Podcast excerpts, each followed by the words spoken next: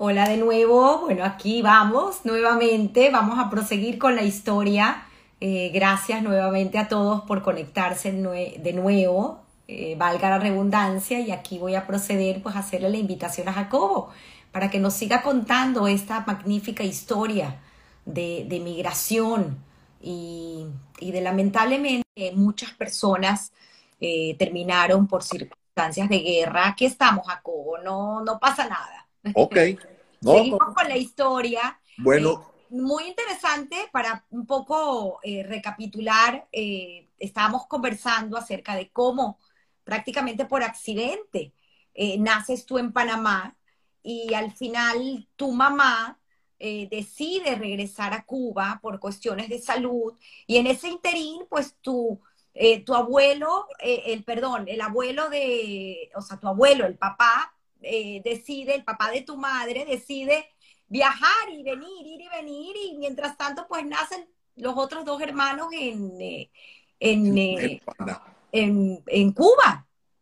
Sí.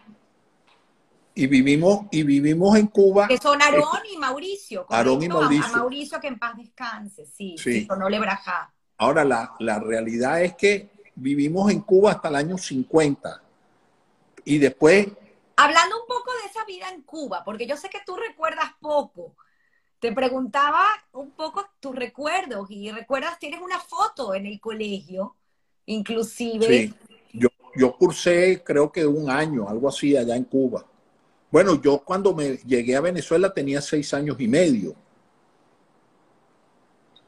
Claro, claro. Y sin embargo, la familia, eh, tengo por ahí una foto de, una sinagoga que ayudó a construir el abuelo o que mi abuelo Max, no, él fue uno de los fundadores del, uno de los fundadores. famoso patronato allá en La Habana, que era el centro de la comunidad judía en La Habana. El, el centro más importante Ashkenazi, ¿correcto? Sí. Wow, wow. O sea, mucha historia, mucha historia se logró hacer en Cuba. Y sin embargo, bueno, pues como es la vida de los judíos, ¿no? Bueno, mi abuelo, mi abuelo, hasta, mi abuelo hasta que el día que falleció en los años 70, él era como el padrino de la familia. Wow. Y ellos cuando llegan, cuando llegan a Venezuela en el año 50, hacen una sociedad en los negocios que era mi abuelo, mi tío Jacobo Gelbund, mi papá y mi tío Morris Weigelman, que vivía en Nueva York. Entonces ellos tenían tipo quincallería, tenían muchos negocios y gracias a Dios les fue muy bien económicamente en Venezuela. Hasta que mi papá decidió, cuando cumplió 65 años, dijo que se iba a retirar, que no quería trabajar más. Y se retiró. Y bueno, y así fueron, después vendieron los negocios y mis padres en el año 2000 decidieron venirse a vivir aquí a los Estados Unidos. Increíble, increíble todas estas historias. Volviendo al pasado, eh, llegan a Venezuela. Eh, preguntaste al final cómo llegaron a Venezuela porque no recordabas si lo hicieron en avión o en barco. No, no me acuerdo. La verdad, a lo mejor habían los aviones, los aviones, los DC-3 y, y habremos llegado así no, no lo puedo, no lo sé. Y Pero sí sé que cuando llegamos, nosotros los tres hermanos empezamos a estudiar en el Colegio Moral y Luces y... Que quedaba en ese momento en... quedaba en una casona que quedaba en San Bernardino, enfrente a la Crema Paraíso. Y te gradúas en el 60, una promoción que tuviste estos días, la fiesta de graduación. Fuimos, fuimos la, nosotros, yo era integrante de una promoción que éramos 24, que fuimos la primera promoción en ciencia que salió directamente del colegio a la universidad.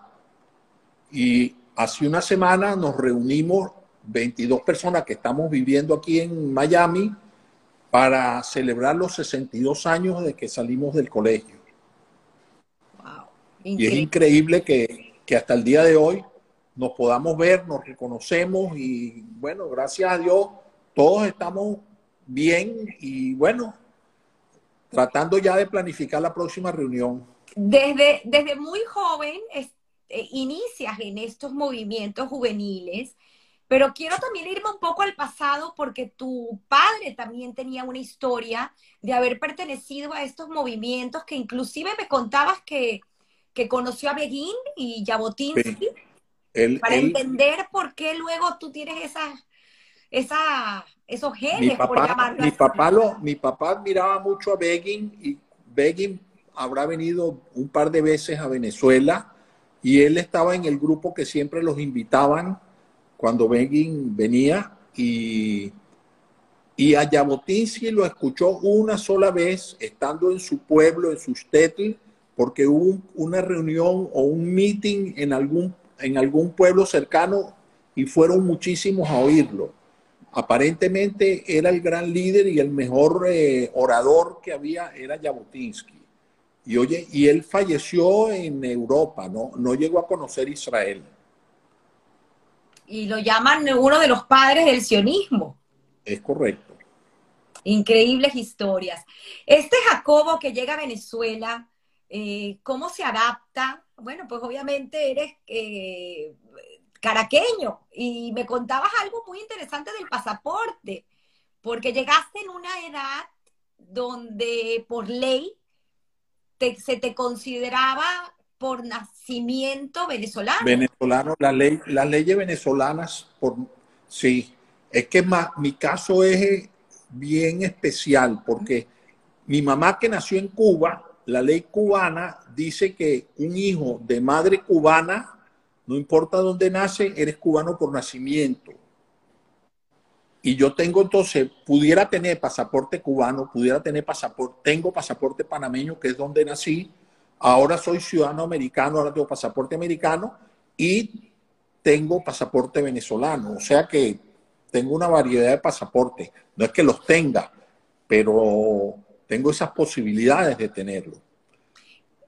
Y yo me, me, adapté muy bien eh, a la vida en la comunidad y me acuerdo cuando fue la guerra del 67, la guerra de los seis días en Israel, se formó un grupo para activar dentro de la comunidad en pro de recoger y ayudar a el Estado de Israel, a la gente que vivía en Israel. Y yo tengo la teoría de que nosotros que no vivimos en Israel, nosotros tenemos que ser parte del, somos parte del pueblo judío. Eh, quiero hacerte una acotación.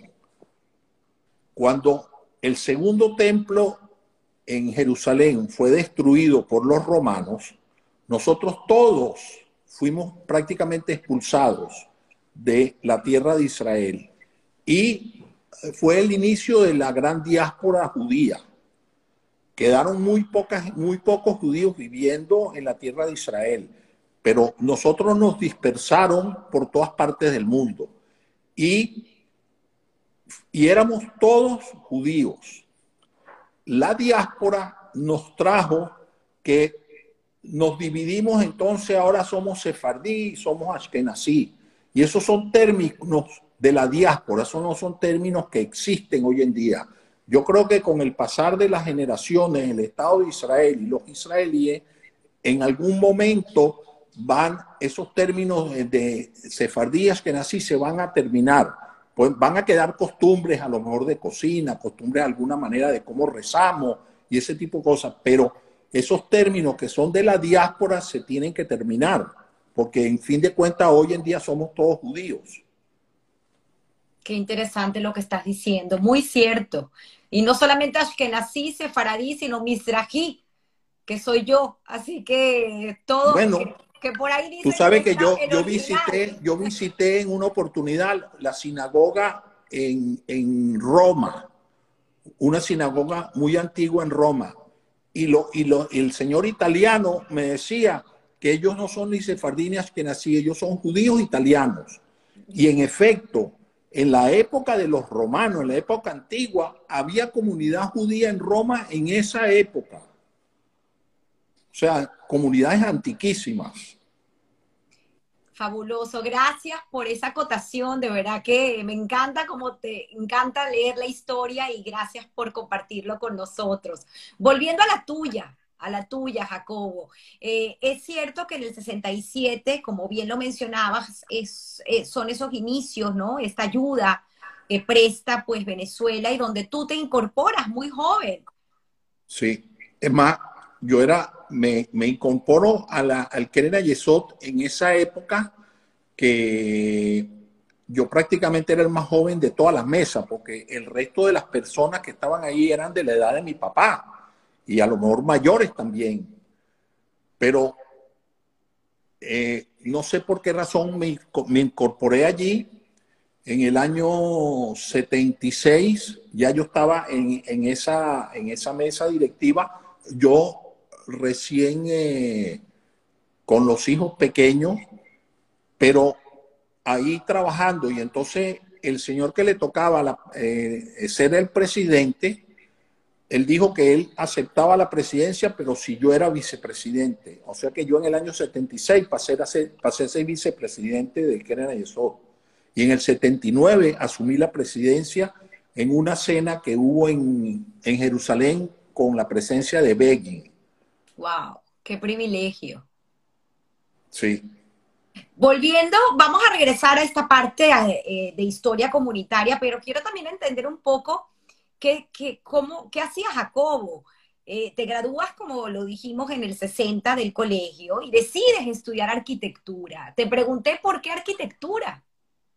Bueno, eh, la verdad que si tú me dijeras hoy qué profesión yo hubiera escogido, a lo mejor hubiera sido ingeniería. Pero en nuestra época no había guías que te orientaban y te decían. Entonces habíamos un grupo cuando nos graduamos de que dijeron, vamos a estudiar arquitectura. Entonces éramos como seis o siete que entramos a estudiar arquitectura.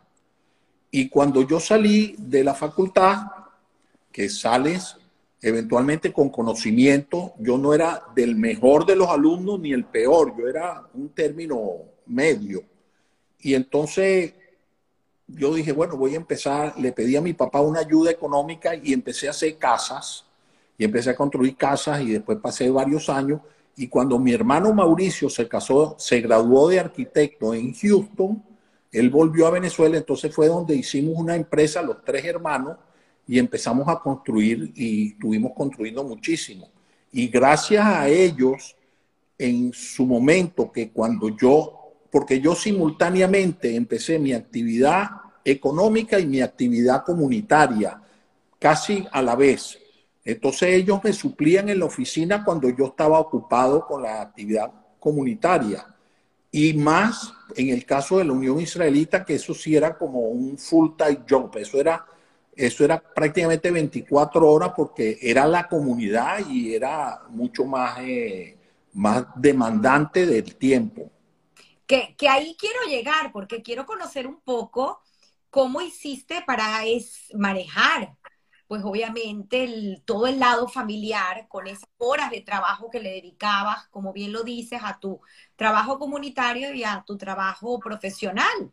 Eh, y Raquel, tu esposa, pues pasa a ser parte importante de, ese balance que logran tener en casa. Cuéntanos un poco de Raquel, cómo la conoces, mira, cómo te nosotros, Nosotros nos conocimos, nosotros nos conocimos de muy pequeño, porque ella estudió con mi hermano Aarón y con mi prima Esther. Entonces eran compañeros, entonces siempre nos veíamos.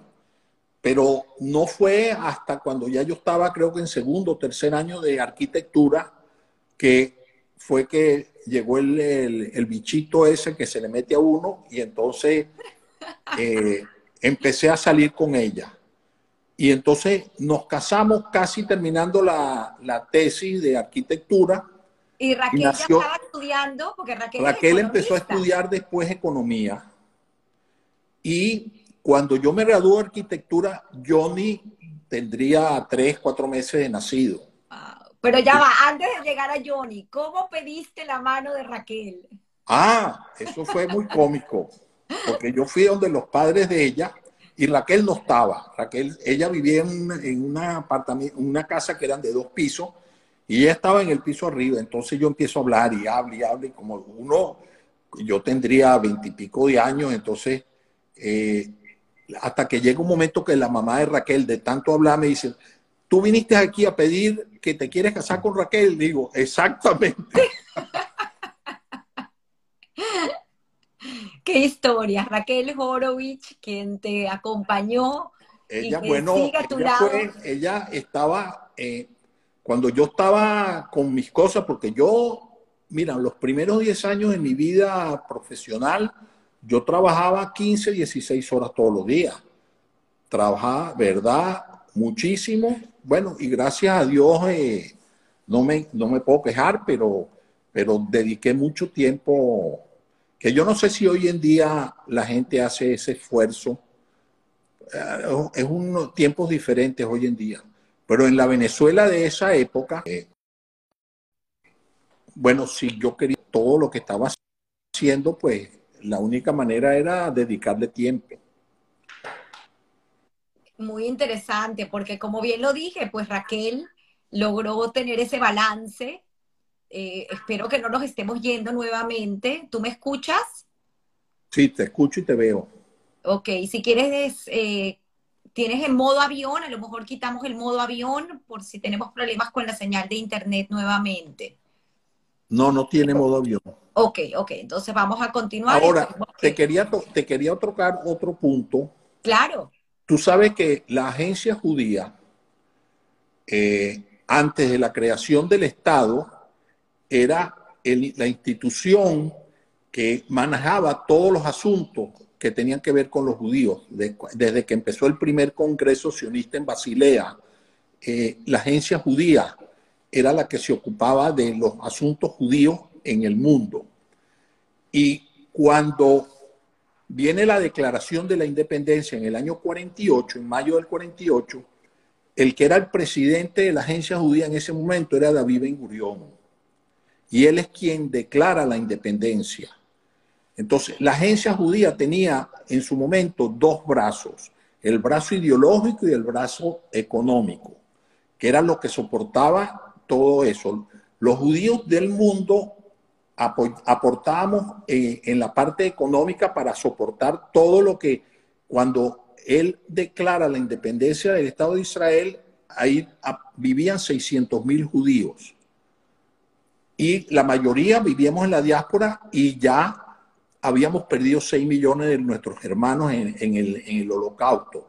Recién hoy en día creo que estamos llegando a los niveles que, que tuvimos como población antes de la guerra, de el daño que nosotros sufrimos con el holocausto y la cantidad de gente que se perdieron, millón y medio de niños, que eso era el semillero prácticamente del futuro del pueblo judío y se perdió eh, todo en el holocausto.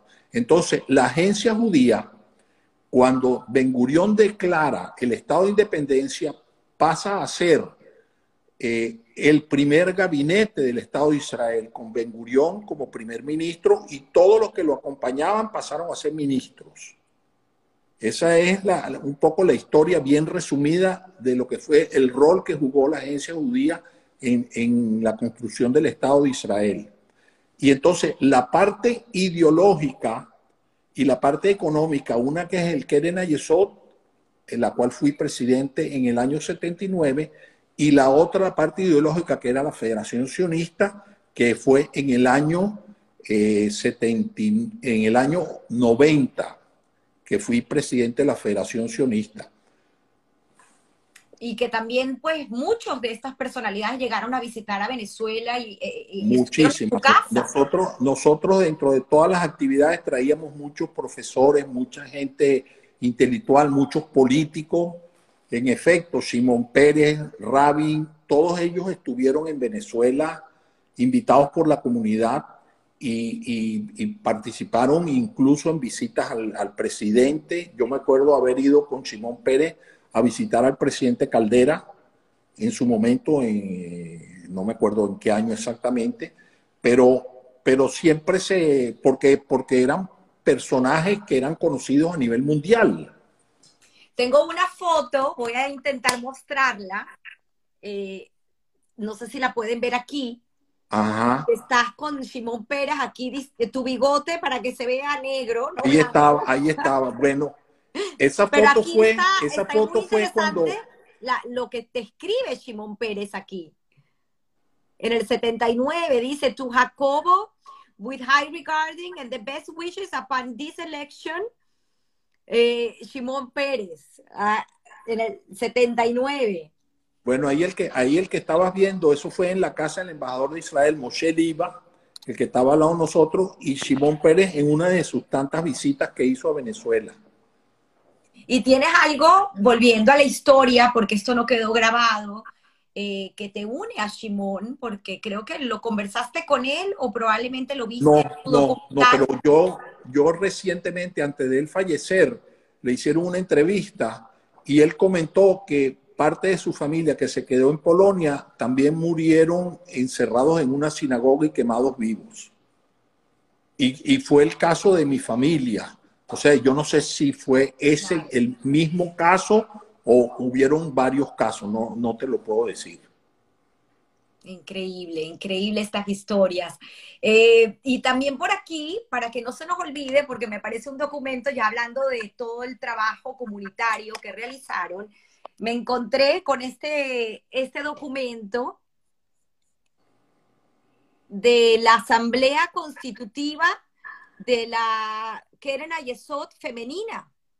Ah, bueno, en mi época, estando en uno de los viajes en Israel, yo estuve, tú sabes que la organización sionista en Israel, cuando me tocó a mí, yo viajaba a veces dos y tres veces al año porque yo asistía al Comité de Acción Sionista, asistí una vez como el delegado al, al, Congreso Judío, al Congreso Sionista Mundial, y Raquel nos, me acompañaba siempre. Entonces, en uno de esos viajes del Keren Ayesot, en una misión, eh, ella estaba reunida con un grupo de señoras y entonces ella propuso que se abriera la división femenina del Keren Ayesot en, en Caracas.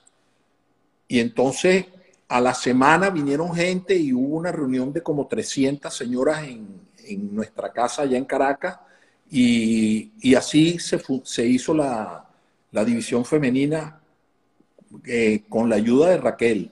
Ella dijo, yo colaboro, pero yo no quiero ser presidenta. Dijo que con, Jacobo solo era suficiente, así que ella no se, involucró, más no ella puso a la primera presidenta que fue Nelly Fisher, pero no, no ella. Qué bonito, cómo, cómo te acompañó siempre. Eh, también eh, en el álbum que tuve el placer de, ver, eh, que te hicieron de regalo de cumpleaños, fue en 2014, tu familia, un álbum bellísimo con una recopilación, de, de artículos, de periódicos, de visitas, de fotos, de familia. De verdad que un trabajo extraordinario que se realizó eh, eh, encontré un, en el periódico una visita que hizo esta famosa luchadora antinazi, eh, Klarsfeld. Beate, Beate Klarsfeld. Ella estuvo en mi casa. Eh, Raquel le pasó algo, algo con, en algún momento dado, hicimos reuniones con ella y Raquel la llevó a la colonia Tobar entonces Silvia Benaín, que era periodista, se enteró y al día siguiente publicó en la prensa que la, que la señora Beate Clarcel estuvo en la colonia Tobar buscando a ver si había algún nazi ahí escondido. Porque la colonia Tobar, para los que no saben, era un lugar donde vivían, yo creo que casi todos los pobladores eran alemanes. Y también para los que no saben, eh, eh, Beate Klasberg fue pues conocida por su trabajo de cazadora de nazis. Bueno, tú sabes que cuando Kurt Waldheim fue electo presidente de, de Austria, del gobierno austríaco, ella en una asamblea, no sé si fue del Congreso allí en Austria, ella se le acercó y le dio una cachetada porque le dijo, se decía de que él tenía antecedentes nazis. Entonces ella fue y le dio una cachetada. Y ella después tuvo mucho, mucho que ver con la captura de Eichmann, con la captura de, de otra gente. Ella pasó dos o tres años en Bolivia siguiendo, porque desafortunadamente después de la guerra muchos nazis se escaparon para Bolivia, para la Argentina, para Chile, y que no se sabía eh, quiénes eran, pero muchos de ellos tuvieron participación, no a lo mejor de primera línea, pero sí tuvieron participación, en, sobre todo en los campos de exterminio. Es así, una labor increíble. Siguiendo con la anécdota, estaba en la colonia Tobar y salió este artículo escrito. En la prensa nacional que ella fue a Venezuela buscando ver a algún nazi. Increíble. Y Raquel fue la que llevó a, la, a Beate Clarsen a la colonia Tobar. Bueno, las historias cómo se van eh, conectando, ¿no? Al fin era su trabajo lo que hacía, pero es increíble. El presidente más joven que tuvo la Unión.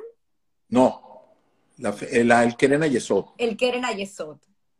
Yo tuve, yo, yo tenía 36 años cuando entré en la presidencia y, y la verdad que era una gran responsabilidad en el sentido de que el, el, el, soporte que dábamos en Venezuela para la construcción del Estado de Israel y en esa época que era muy importante, Venezuela en esos años era una economía pujante y era un país completamente diferente a, lo que es hoy. Entonces, eh, eh, ¿cómo se llama? Había mucho soporte. Desafortunadamente, un grueso muy grande de la comunidad emigró y entonces la comunidad se ha quedado un poco pequeña. Pero en aquellas épocas sí era importante lo que se hacía. Yo creo que estábamos entre la, el segundo, el tercer eh, país. ¿Cómo, cómo entras eh, a la Unión Israelita? Porque eso ya fue otro, otra escala, otro nivel. Bueno, comentabas que entraste primero como vocal. te voy a contar qué pasó ahí.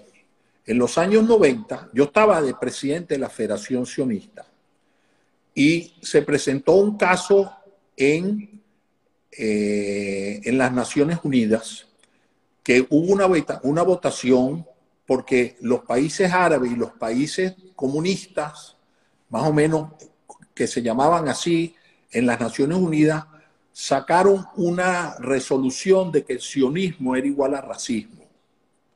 Y eso se volvió muy popular dentro de las Naciones Unidas. Y cuando quisimos salir, que la comunidad en Venezuela saliera negando todo eso, hubo una votación en la Unión Israelita y se ganó salir a, reprimir eso por un voto. Entonces yo dije, no puede ser que en nuestra comunidad y, y, siendo el sionismo el movimiento que nos dio el Estado de Israel, eh, nosotros tengamos duda y solamente la mitad más uno apoyó salir a, negar eso. Entonces yo, cuando fue el doctor Oscar Harfen, que en paz descanse, eh, entró de la presidencia, yo estaba el presidente de la Federación Sionista y yo le dije, mira, Oscar, me voy a lanzar para ser vocal en tu junta directiva. Pero si tú estás ocupado, le digo, bueno, pero eh, yo quiero entrar en la Junta. Y fui el vocal que más, más votos, eran cuatro vocales, yo fui el que más votos sacó en ese momento. Y ahí entré en la Junta. Y, y bueno, yo veía a la gente porque había gente que tenía miedo de hablar. Tú sabes, ese, ese es un, eh, no sé qué, un temor de que no querer decir la verdad o no salir a defender la causa del Estado de Israel porque en fin de cuentas hoy en día Israel es quien nos da la dignidad y nos da el apoyo.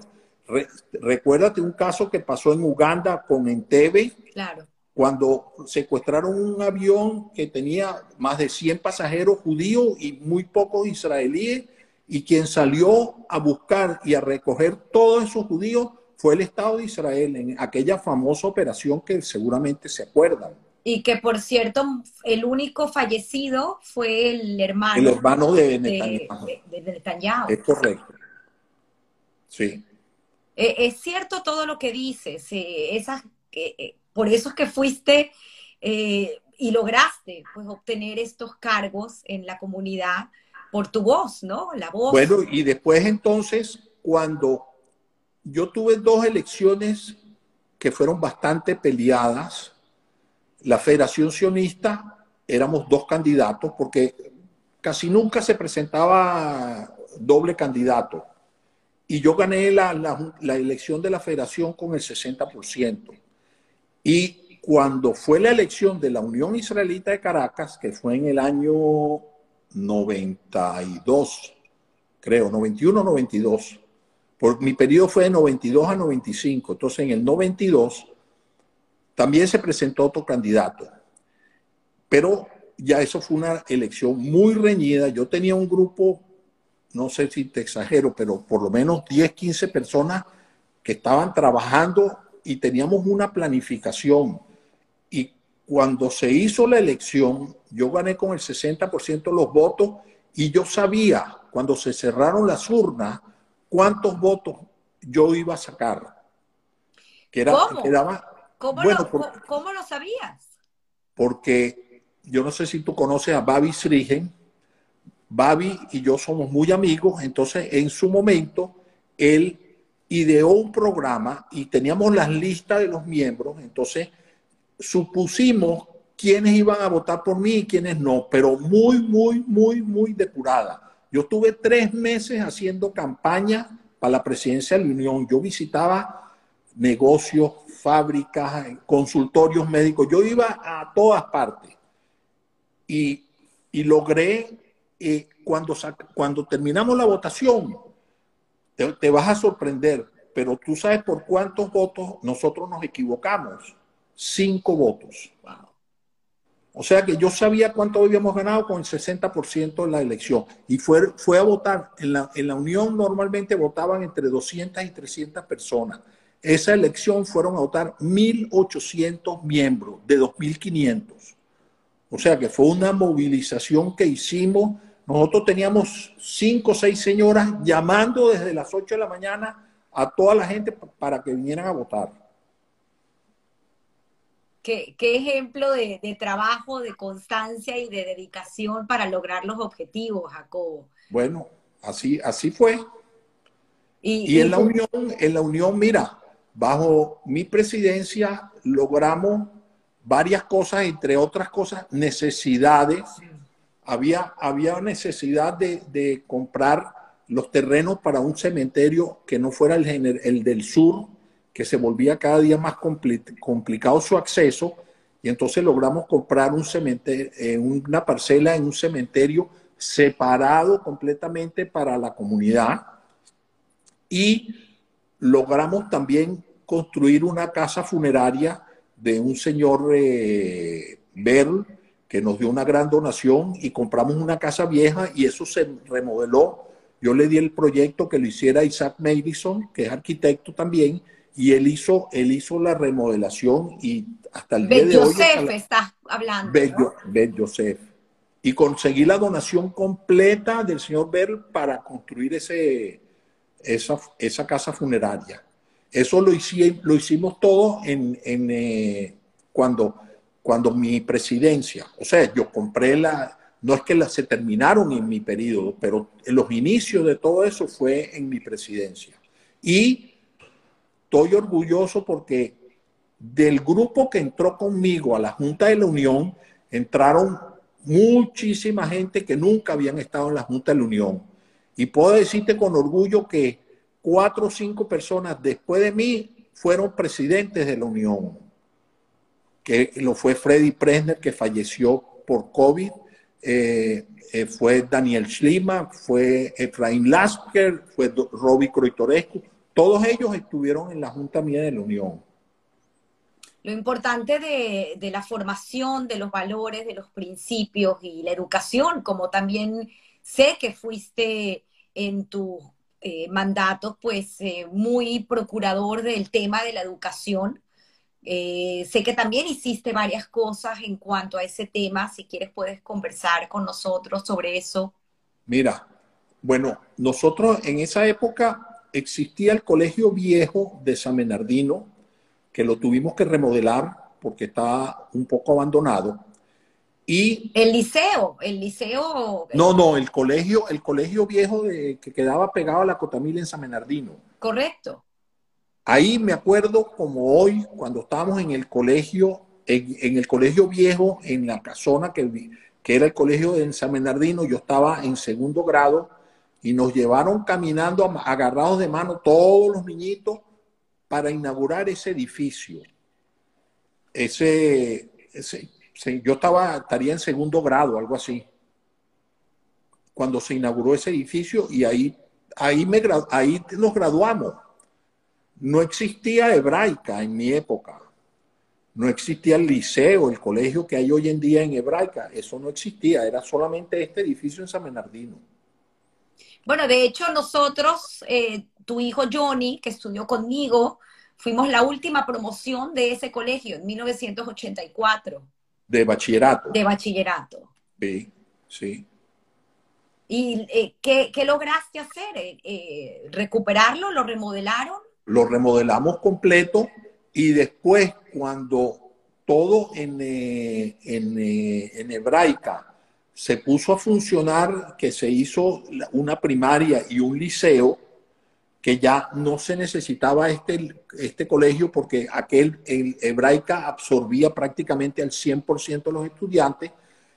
Ese, ese edificio lo compró un grupo de personas, hicieron ahí una yeshiva, Bet creo que se llama. O sea que el edificio sigue en manos de, de actividades judías. Interesante. Sé también, porque lo vi en una foto, que hicieron un, eh, una donación en un, eh, en un lugar en Israel en nombre de, Eso lo hicimos los tres hermanos, a, mis padres en, en Jolón.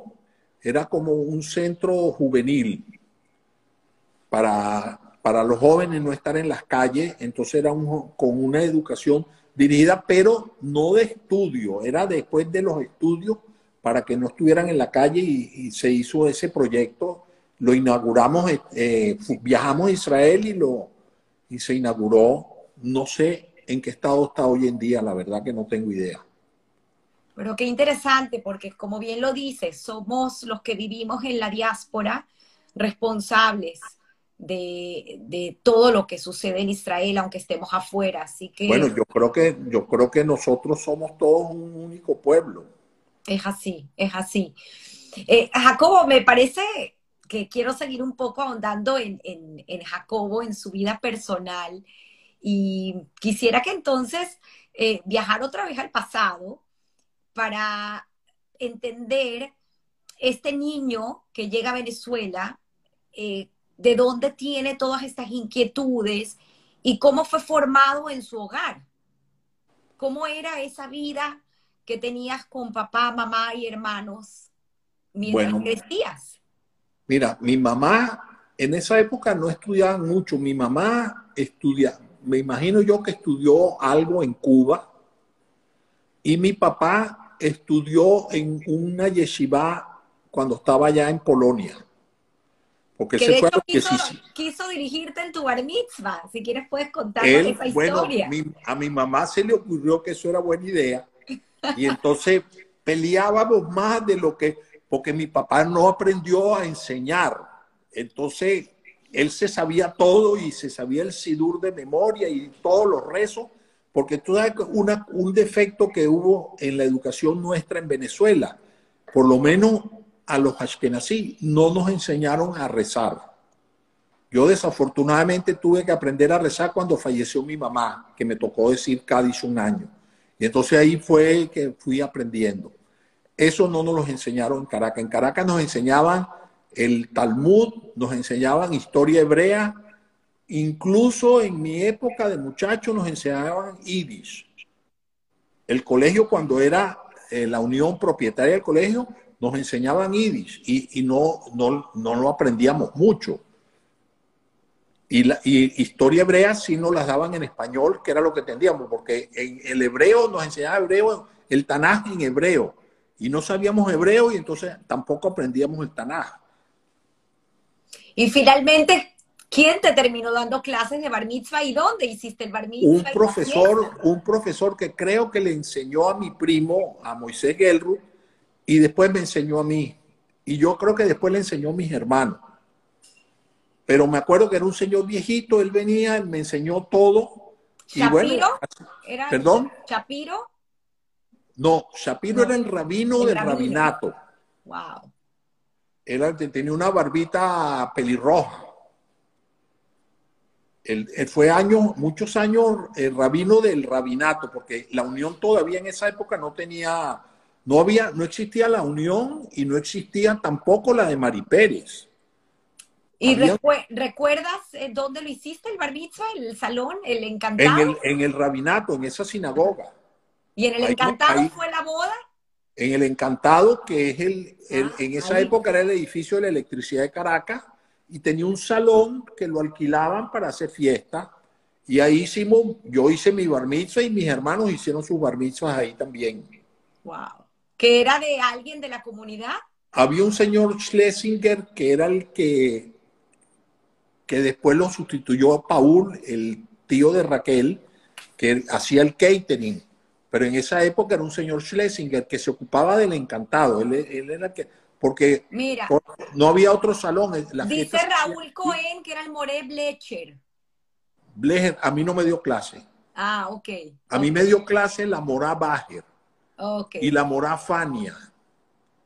Increíble historia. No sé, si, no sé si te acuerdas de ellas. Claro, perfecto, perfecto. Y el profesor Moreno, que era, que era paralítico, que perdió las dos piernas porque lo torturaron en, la época de Franco en España.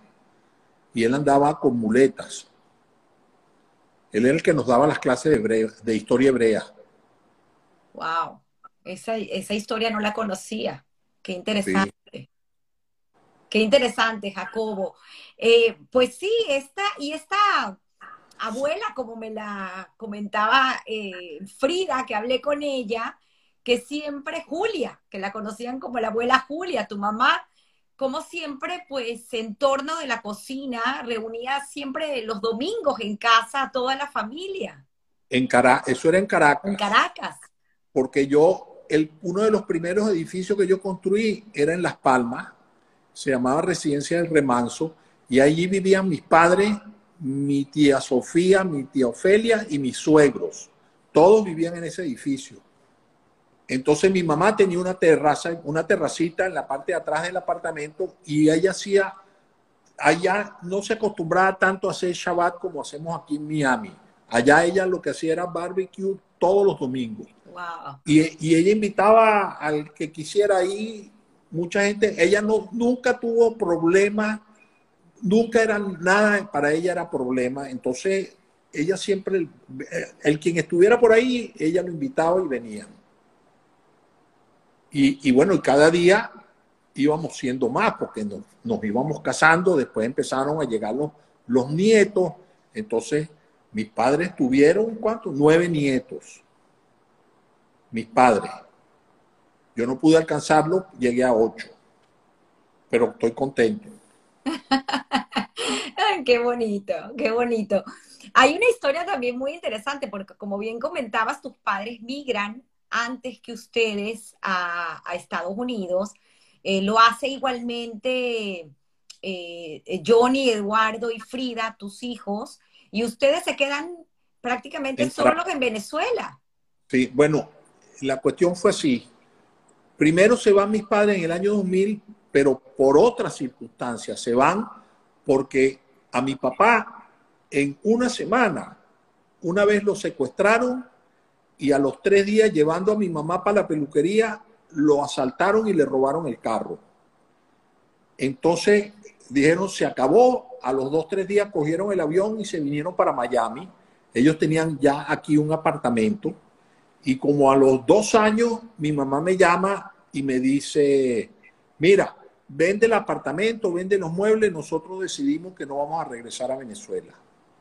Y así fue.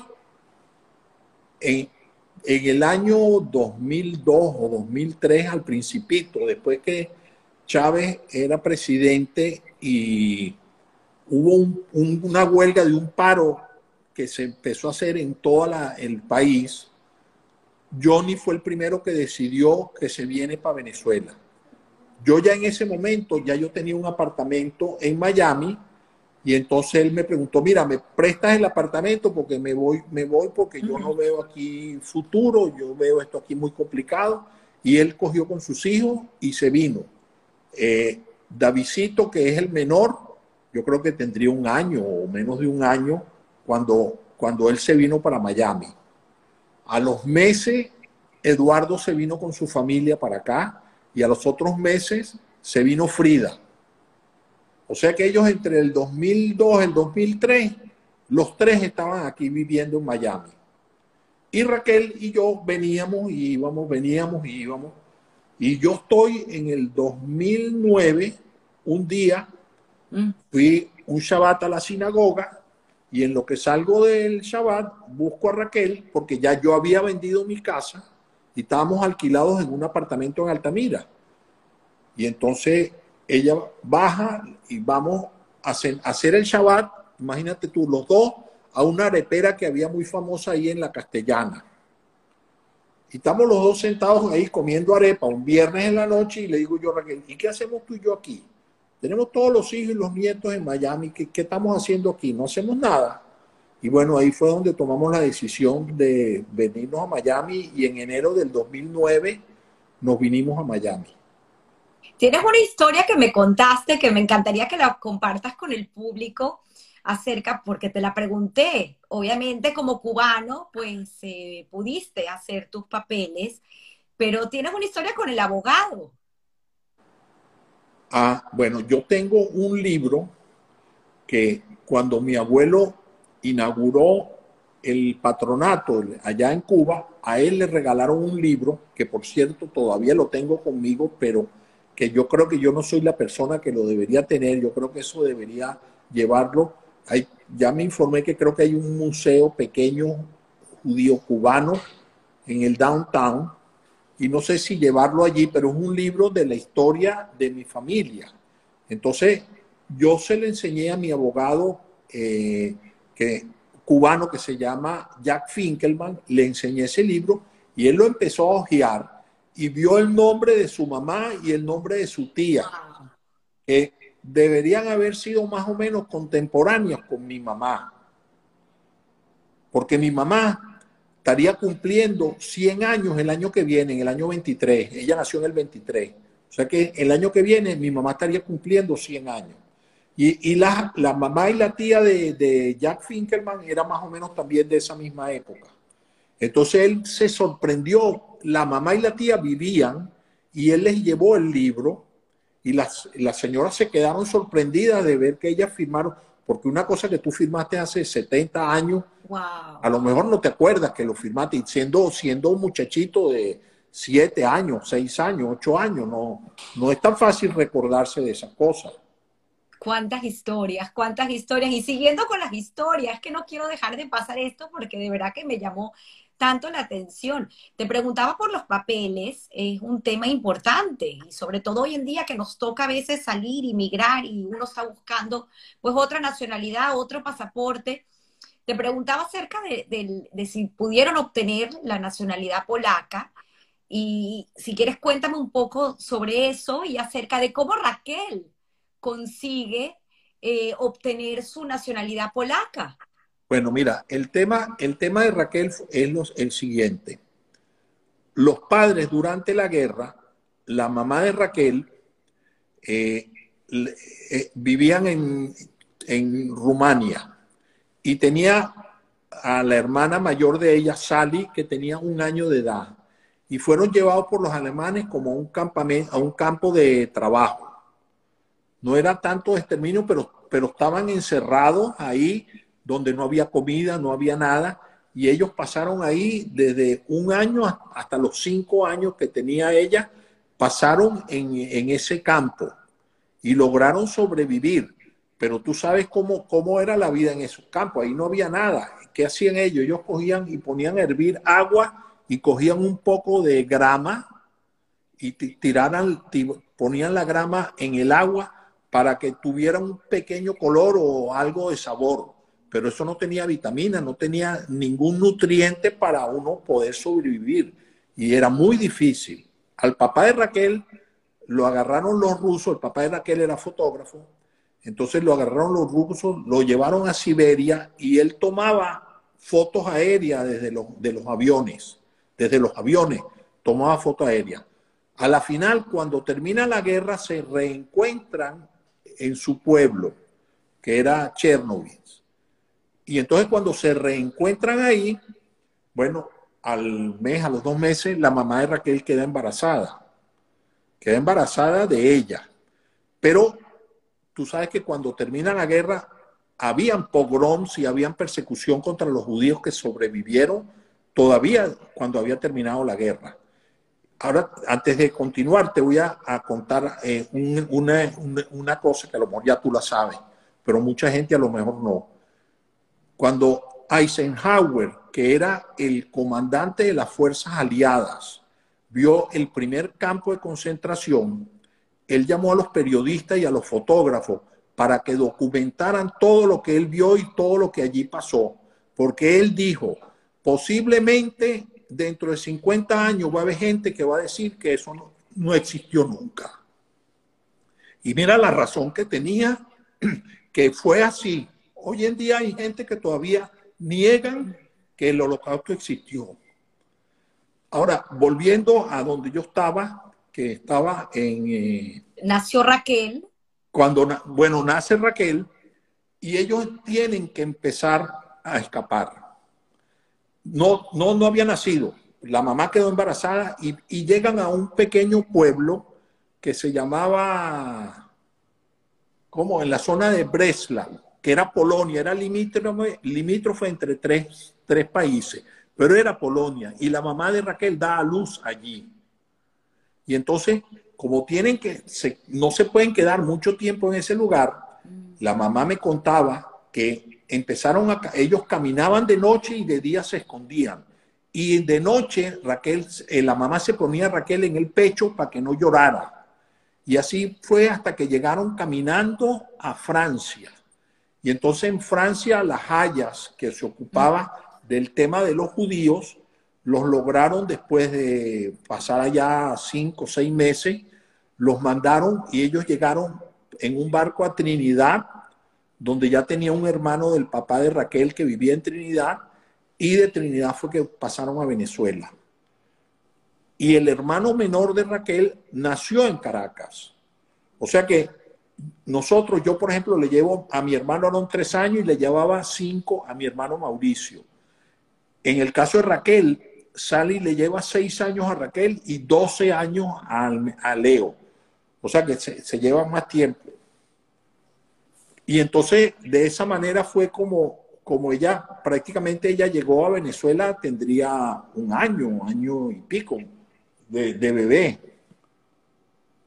Claro, y en ese momento pues la presentan en Venezuela, tiene nacionalidad venezolana y nunca piden la polaca. Bueno, yo no, mira, cuando Chávez sube al poder, yo el único pasaporte que tenía era el venezolano. Y entonces como empezó la preocupación, entonces Raquel me dice, ¿y por qué no vas al consulado panameño con tu, con tu partida de nacimiento a ver qué pasa? Digo, bueno, voy a ir. Voy para allá, me entrevisto con el cónsul y el cónsul me dice, no hay problema, yo le voy a dar un pasaporte, le va a llegar como dentro de un mes, cuando llegue yo le llamo. En efecto, al mes y pico me llaman y me dan mi pasaporte. Y el cónsul me dice, mire, cuando se le vence este pasaporte, que es por cinco años, va a tener que ir a Panamá, porque se va a tener que sacar su cédula y eh, renovar su pasaporte en Panamá. Digo, ok. En efecto, se me vence el pasaporte, entonces me voy para Panamá y llego para allá, voy al, allá a la, donde es inmigración, y entonces me dice una señora, y yo tendría sesenta y pico de años, y entonces me dice una señora, y usted no está muy viejo para sacarse la cédula ahora. Yo le digo, bueno, ¿qué quiere que le diga? Yo viví toda mi vida, yo viví 60 años, casi 60 años en Venezuela. Yo lo que viví en Panamá fue menos de un año.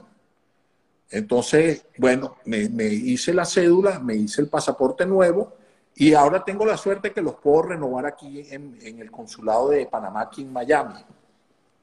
Qué lástima que, no hay consulado venezolano aquí en Miami para uno poder... Eh, lástima, lástima. Ojalá pronto se solucione esa situación. Pero volviendo a la historia de Raquel, ¿cómo, ¿cómo pasa también que Raquel logra obtener su, su, pasaporte polaco? Cuando yo, estaba, cuando yo estaba en la presidencia de la Unión, conocimos por casualidad al cónsul polaco y lo invitamos un día a la casa a una cena. Y entonces Raquel le dice, mira, yo no tengo partida de nacimiento. Yo nací en Polonia, pero no, ¿en qué ciudad? Entonces le dio eso. Y ella le dice, bueno, yo creo que mi papá también. ¿En qué ciudad? Entonces Raquel le dio los datos al cónsul.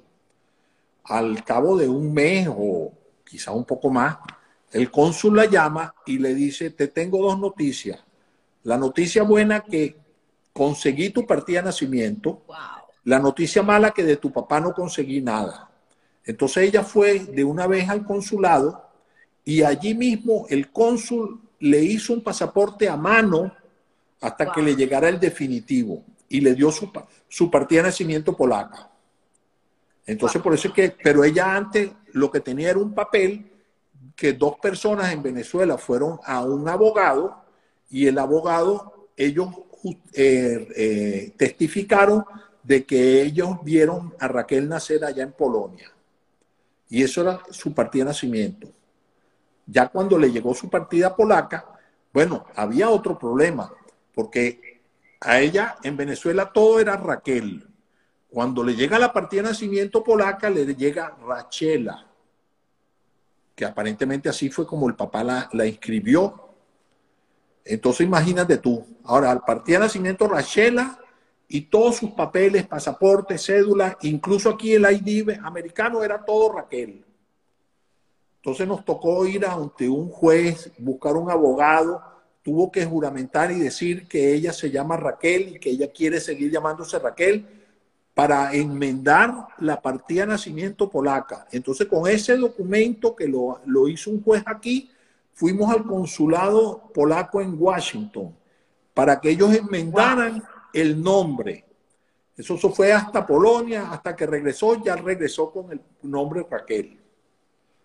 Qué increíbles historias. Ahorita lo, que me parece más increíble es que en todas las circunstancias, como mencionabas, los padres de Raquel pues hayan tenido eh, la viveza de sacarle su partida de nacimiento. O sea, increíble. Bueno, porque algo tenías que tener. Algo, claro. ¿Tú quieres que te cuente algo? Cuando la mamá de Raquel, eso me lo contó ella, cuando ella llegó a Venezuela, como todos nuestros padres, a excepción de mi mamá, porque mi mamá sí nació en Cuba, entonces ella hablaba como una cubana. La criolla, ¿no? Criolla. Pero la mamá de Raquel empezaron con un negocio de fotografía en la avenida Baral. Y entonces llega un señor a sacarse unas fotos y ella le pregunta, ¿cómo se llama? El tipo le dice, yo me llamo Ochoa. Y ella coge el lápiz y escribe un 8 y una A. Y entonces el tipo cuando ve eso, le pregunta y ella le dice, bueno, que ella no es de venezolana, que ella no sabe español. Y entonces el, el señor le dijo, yo voy a venir aquí todas las mañanas y le voy a enseñar poco a poco. Wow. Eso era lo que era la gente en Venezuela. Eso era lo que era la gente en Venezuela. Sí, señor. Que seguramente sigue siendo, sigue siendo. Lo que hay que hacer es rescatar. Bueno, pero tenemos siete, millones de venezolanos fuera de... Amén, amén. Pero ojalá, ojalá, pues los que quedan podamos en algún momento... Se pueda, se pueda recuperar nuestro país. 100%. ¿Qué, qué historias tan interesantes y me parece increíble porque esta mezcla que de, familias, por eso es que me parece tan importante eh, estos programas donde vamos al pasado y pues entendemos un poco el origen de nuestros padres y de nuestros abuelos y todo aquello que tuvieron que hacer para que nosotros estemos aquí hoy en día. Eh, tú estás contando hoy la historia de tu familia, la historia de Raquel, pero tienes a tus hijos y a tus nietos que en algún momento van a tener su historia.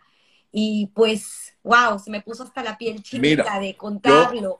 Yo, te voy a decir algo. Yo tengo que dar gracias a Dios lo que yo logré en mi vida, porque es muy fácil contarlo en una hora, en dos horas, pero el, el esfuerzo no, no, no lo hice por nadie, lo hice por mí, por la vocación que yo tuve de hacer cosas y porque me daba, como dicen los pavos, me daba nota eh, el que yo me involucré en todo lo que yo hice en mi vida. No fue en busca de ningún tipo de prebenda ni en, en busca de, de nada de beneficio para mí, sino todo lo contrario, porque la actividad de la comunidad es una actividad de servicio. Mm. No, normalmente tú no te lucras con, nada de eso. Y, y, eso fue, y yo creo que yo le enseñé a mis hijos parte de todo, y eso es lo que ellos vieron mucho en su juventud. En mi casa, cuando yo compré el terreno, yo vivía en Lomas de Mirador, y yo, Raquel y yo compramos ese terreno porque Raquel se enamoró de ese terreno. Y cuando llevamos a mis padres y a los padres de ella, nos dijeron que estábamos locos Mm. cómo íbamos a vivir allá. Bueno, y resultó que la casa era el club de todos los muchachos del colegio, de todos se reunían en la casa nuestra. Eduardo una vez tenía un cumpleaños y Raquel le preguntó, bueno, ¿y cuánta gente, cuántos amigos tuyos van a venir? ¿Cómo es la cosa? Bueno, van a venir como 40. Bueno, cuando eran las 8 de la noche, yo creo que todo el colegio estaba ahí. Había más de 400 personas en la casa y nosotros decíamos, bueno, esto es una locura. ¿Sabe lo que hicimos? Nos fuimos, Raquel y yo, para el cuarto, nos encerramos en el cuarto y no sabemos qué es lo que pasó allí. Pero esa fue, ahí en esa casa venía todo el mundo. Pero qué bonito lo que mencionas, porque había mucha confianza en, nuestros hijos, en la, en la juventud, en lo que hacían, eh, valores, principios, hogar, ejemplo. Sí. Muy importante. Así es. Muy importante. Y pues como bien lo dices, han formado una familia maravillosa. Esta semana tuviste eh, el Brit Milá de tu un número bisnieto. Un bisnieto número dos. Y si Dios quiere, mi nieta Sharon debe dar a luz la semana que viene. Ya está prácticamente... Y bueno, tú sabes que Sabe que mi nieta Dalia, la hija de Johnny, ella es la, segunda. Entonces, yo siempre le decía, después que se casaron, yo le decía, bueno, ya está bueno de practicar, ahora tienen que tener bebés. ¿No? Y gracias a Dios ya tuvo su primer bebé y una belleza y ahora, porque Dalia es un comandante. Dalia, Dalia es la que pone orden aquí en la casa y la que le dice a Johnny a Sandy cuando ellos se equivocan, ¿estás seguro? Puedes estar seguro que Dalia es la que le va a decir, porque ella no se calla. Así como es de bella, es inteligente. Y entonces, bueno, Así qué, es. Qué bonitas historias. Este libro, que ahorita voy a ver si puedo acercarlo a la cámara para que la gente lo vea, porque me parece que cada familia debiese tener un álbum como este para pues preservar lo que es la historia y qué forma tan bonita de hacerlo y más con la posible pérdida de fotografías y de artículos de periódico que luego en el tiempo no podamos encontrarlos, poder tenerlos en un álbum como este que te preparó tu familia. Creo que por ahí Raquel y Sandy son las principales. Sandy, Sandy básicamente fue la que más, Raquel, claro, le fue suministrando todo yo no sabía nada. Yo, para mí, cuando me dieron ese libro, para mí fue sorpresa total. Eh, lo, que más bonito y me sacó lágrimas en los ojos, voy a ver si lo ven aquí. Ah, esos son la última página. La última página. Todo lo que escribieron cada nieto y cada hijo. Exacto, creo que es lo, lo más bello. Aquí tengo el álbum, lo voy a mostrar. Jacobo. Y aquí está una pequeña biografía tuya. Sí. Con, bueno, lleno de, fotografías. Está increíble, increíble. Mira esta foto. Bueno, esa, esa foto De, ahí está todavía mi tío Morri y mi tía Ofelia soltero. Ese que está en el medio ahí, ese soy yo. El Esta es mi abuela Frida, la que está a mano derecha mío. Y ese es mi primo Moisés, mi, mi mamá y mi papá. Y aquí está, este es mi abuelo Max, el que está a la izquierda. No, para el otro lado. Aquí. Ahí, este es mi abuelo Max. Aquí está mi mamá y mi papá. Esto debe ser en Cuba. Eso fue en Cuba, es correcto. Increíbles fotografías, increíbles.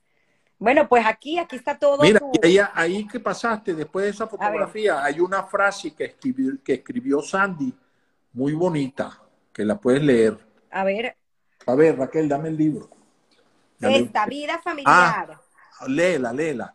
La familia es una bendición, los amigos un tesoro, el amor un privilegio y la vida un aprendizaje. Es, ahí está encerrado toda una filosofía de vida. Hermoso, de verdad que es un, un, trabajo maravilloso, que por cierto quería mostrar esta foto ya para ir cerrando, pero me parece increíble también, porque aquí tienes eh, una condecoración que te hizo Carlos Andrés Pérez en mayo de 1978, la Orden del Mérito al Trabajo. Sí, señor. Qué, qué increíble. Mira, mira, todo, todo con bigote.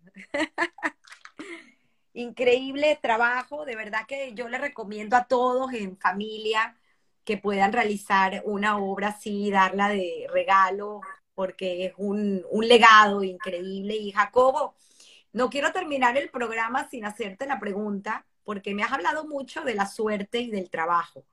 Y es una de las preguntas que hago yo finalizando el programa, una pregunta que me tomo prestada de alguien en la que yo admiro muchísimo, que es periodista, que tiene un podcast que se llama, uno de sus podcasts, que se llama How I Built This, que, que es Guy Ross. Y él hace esta pregunta al final del programa, yo la tomé y la remodelé y pues te la hago a ti el día de hoy para entender un poco para Jacobo qué representa la suerte o el trabajo, o si me lo quieres dar ponderado, en tu vida. Mira, yo creo que todo, eh, mucha dedicación, mucha honestidad, mucha solidaridad. Yo cuando mm, tomo algo hasta que no lo termino y no lo resuelvo, no lo dejo. Y, ha sido prácticamente lo que he hecho como un leitmotiv de mi vida. Y a lo mejor eh, yo no voy a halagarme yo porque no es mi, mi estilo, pero el haber sido eh, presidente de varias instituciones en Caracas, el haberme involucrado y el haber participado, porque yo no, yo no es que era el que se sentaba en una mesa y daba instrucciones o decía, tú haces esto, tú haces, no, nosotros hacemos. O sea, todo tiene que ser compartido y tiene que, y, es como yo crecí y yo me eduqué y como, y lo, y lo que hice toda la vida. Mira, cuando yo me gradué de arquitecto, yo estaba empezandito yo entonces puse un escritorio a la entrada de mi casa y ahí era mi oficina. Y entonces Raquel, que estudiaba economía, me dijo, yo te voy a llevar la contabilidad. Yo digo, ok. Y entonces ella me hace la primera contabilidad que yo no entendí nada. Y ella tampoco. Y entonces bueno, yo decía, bueno, esto la verdad que así no sirve. Hay que buscar un contador porque ella estaba estudiando, ella tampoco es que era que sabía de contabilidad, ¿no? Y entonces yo contraté una secretaria que se sentaba allí hasta que a los meses me, cogí una oficinita para poder empezar porque yo, yo estaba empezando prácticamente de cero. Y gracias a Dios, todo lo que hice y logré fue por mucha constancia, por mucho trabajo y de mucha dedicación. ¿Y la suerte? la suerte, yo creo que la suerte viene dada por lo que tú le dedicas a las cosas y el éxito que vas teniendo es porque estás atrás de, de que las cosas te salgan bien. Porque si no lo haces de esa manera, no te van a salir bien y no se lo puedes dejar a un tercero, lo tienes que hacer tú, que fue lo que yo hice siempre. Y es lo que yo veo que mis hijos continúan haciendo. Lo tienes que hacer porque lo tienes que hacer. Mira, cuando Frida se divorció, yo le dije, yo te voy a ayudar, no te preocupes, porque se divorció con dos niñitas chiquiticas. Y de un día para otro dijo, voy a montar un bakery. Bueno, tú no tienes idea del el, éxito que ella ha tenido con su bakery. Claro que sí, podemos, podemos mencionarlo. Cocoa bueno, pero, pero, pero lo hizo ella. No es que yo estuve o que Johnny y Eduardo estuvieron atrás de eso, no. Ella lo logró y se fueron fajando y dándole y dándole. Y bueno, y yo pienso que mucho de eso viene porque hay ese dicho famoso que la, la, la, fruta no carguen muy, muy lejos del, del, árbol, ¿no? El, el, ejemplo, el ejemplo al final lo hace todo, lo vieron en casa y pues lo, lo van a hacer. Aquí tengo una foto que quiero enseñar ya para ir cerrando, pero que, a ver, Frida, que no me mate, aquí está, está en el álbum.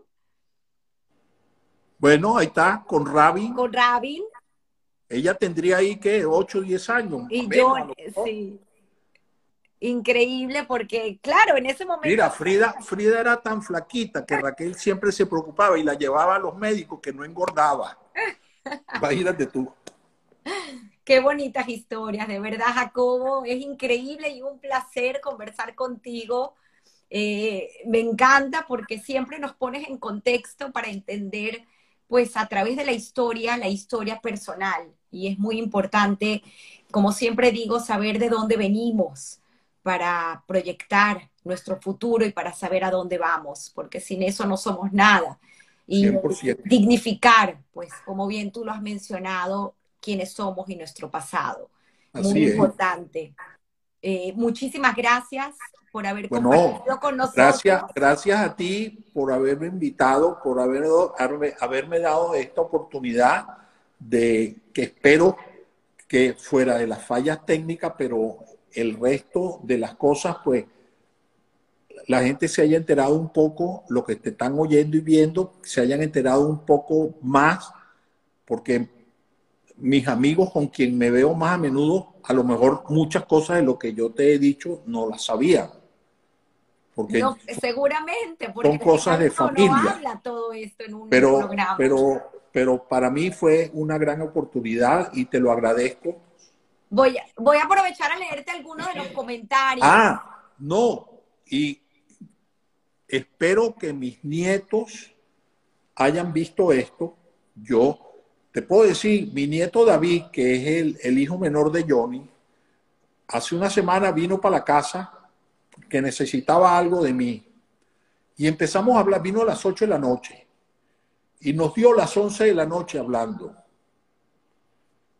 Y él se moría de la risa con lo que yo le comentaba y lo que yo le decía, porque te da, te da la confianza. Y yo me trato con los, bueno, ya los nietos míos tan grandes, la, la menor acaba de cumplir 18 años.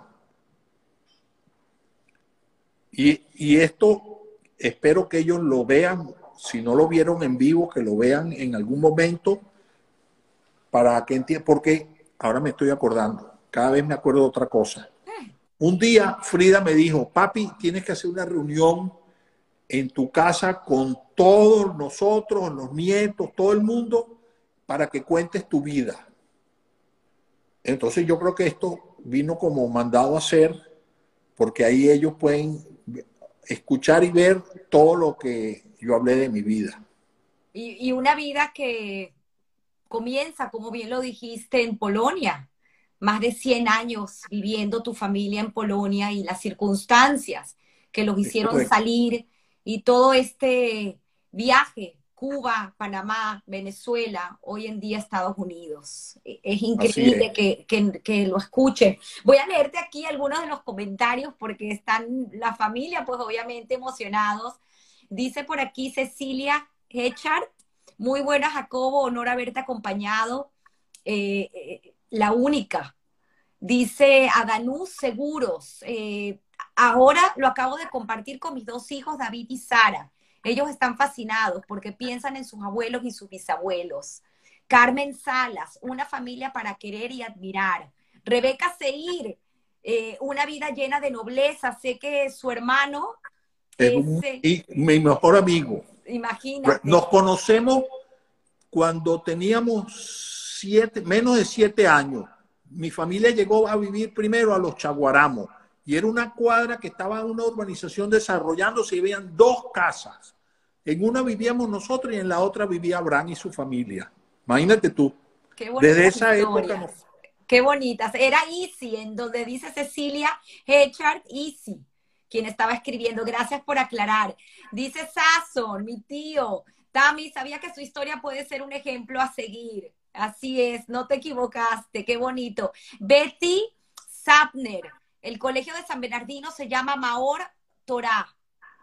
Hoy en día. Hoy en día, correcto. Dice, ah, Yeya 60 es Estrella y Vicky. Gracias, desde Chile, escuchando tu interesante y maravillosa historia. Yeya y Kiki, o Vicky, no sé si es Kiki o Vicky. Kiki, ese, esos son los padres de, él es médico, él es Chocrón, él es el eh, papá de, de Salo Chocrón que se casó con mi nieta Galí. Ay, qué bonito, qué bonito. Bueno, pues están conectados desde Chile escuchándote. Por aquí sigo. Eh, dice Patricia Skolnik, te quiero tío, qué orgullo. Dalia Skolnik, te amamos, orgullosa de ser tu nieta. Nelly eh, Puterman, mis cariños, Jacobo, parte de tus experiencias las impartimos contigo y fueron eh, tiempos muy bellos. Un fuerte abrazo. Yo era muy amigo, muy, muy amigo del esposo de Samuel, que en paz descanse. Qué bonito. Dice Claudine eh, Mini, bella historia, te recuerdo del colegio con mucho cariño. Probablemente una compañera tuya del colegio. Leo Horovich, todos los honores, Jacobo, cuñado, querido y admirado. Bravo, eres una inspiración para todos nosotros. Siempre adelante. Qué bonito, dice Eduardo Skolnik, tu hijo. Gran orgullo y legado que nos has dado. Lo continuaremos por siempre. Eh, Melita Schomstein, un lujo de entrevista, gracias. Sharon Benalul, eh, otra nieta, el mejor mm. ejemplo. Te amamos, abuelo. Qué belleza. Dice Supen Sunye, eh, ¿Cuál es el libro favorito de Jacobo? Te hacen esta pregunta. yo leí tantos libros. En la pandemia sola me leí como 20 libros. ¿Uno? Me gustó, me gustó mucho uno que escribió Ariana Neumann, When Time Stop, que también ahora lo hay en español. Y que la tuvimos en el programa, así que pueden escuchar su historia, maravilloso. Que por cierto, a ver si tengo dos minutos porque son historias que contar. Me contabas que, y creo que eso me lo contó también Raquel, tu esposa, cuando hice la entrevista a Ariana, que tu vecina en esta casa de Lomas del Mirador era Susana Neumann. La, la, segunda casa hacia abajo era de Susana Neumann. Increíble. De y, estuvieron en varias oportunidades. Muchas veces. Y yo le llevaba, siempre le llevaba un certificado de árboles del que era en Cayeme, sembrados en el bosque Simón Bolívar de Jerusalén. Increíble. Y él, y él orgulloso se lo enseñaba a todo el mundo. Qué bonito, qué historia. ¿ah? Escuchen la historia de Ariana para entender lo que estamos hablando. Dice Carmen Salas, hermosa historia. Eh, por aquí sigo leyendo. Lalo Gut, gran tipazo, Jacobito, gran amigo y un gran líder. Carmen Pfeffer, hermosa historia.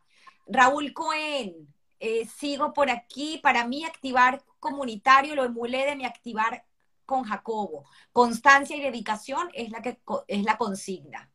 Qué bonito, Raúl. Gracias. Otro invitado que tuvimos en Historias que Contar. Raúl, Raúl entró a la unión conmigo cuando fuimos a comprar el cementerio, la, parcela del cementerio, la, compramos Raúl y yo. Wow, wow, increíble. Eh, eh, Luis Fulo, eh, gracias Luis. No creo que ninguna comunidad en la diáspora tiene un miembro que hace una labor tan importante. Wow, qué bonito. Gracias, gracias por dejar esa constancia. Jacobo, estuviste espectacular y siempre conservo, conservando tu humildad. Eres, eres en todo momento, en todo momento expresas nosotros, siempre incluyendo a todos. Qué bonito. ¿Quién escribió eso? Luis Fulo. Ah, gracias, Luis.